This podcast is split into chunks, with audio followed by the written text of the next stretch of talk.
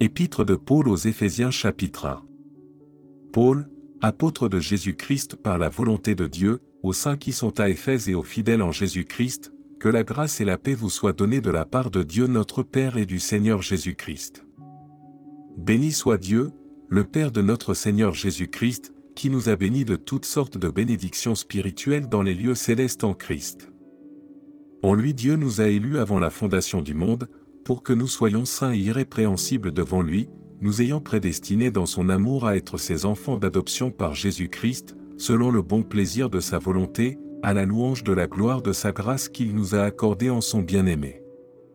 En lui nous avons la rédemption par son sang, la rémission des péchés, selon la richesse de sa grâce, que Dieu a répandue abondamment sur nous par toute espèce de sagesse et d'intelligence, nous faisant connaître le mystère de sa volonté, selon le bienveillant dessein qu'il avait formé en lui-même, pour le mettre à exécution lorsque les temps seraient accomplis, de réunir toutes choses en Christ, celles qui sont dans les cieux et celles qui sont sur la terre.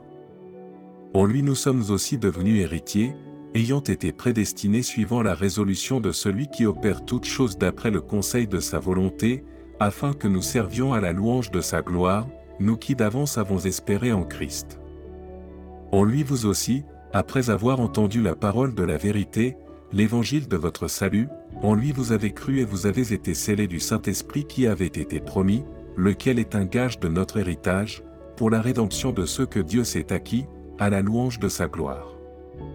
C'est pourquoi moi aussi, ayant entendu parler de votre foi au Seigneur Jésus et de votre charité pour tous les saints, je ne cesse de rendre grâce pour vous, faisant mention de vous dans mes prières, afin que le Dieu de notre Seigneur Jésus-Christ, le Père de gloire, vous donne un esprit de sagesse et de révélation, dans sa connaissance.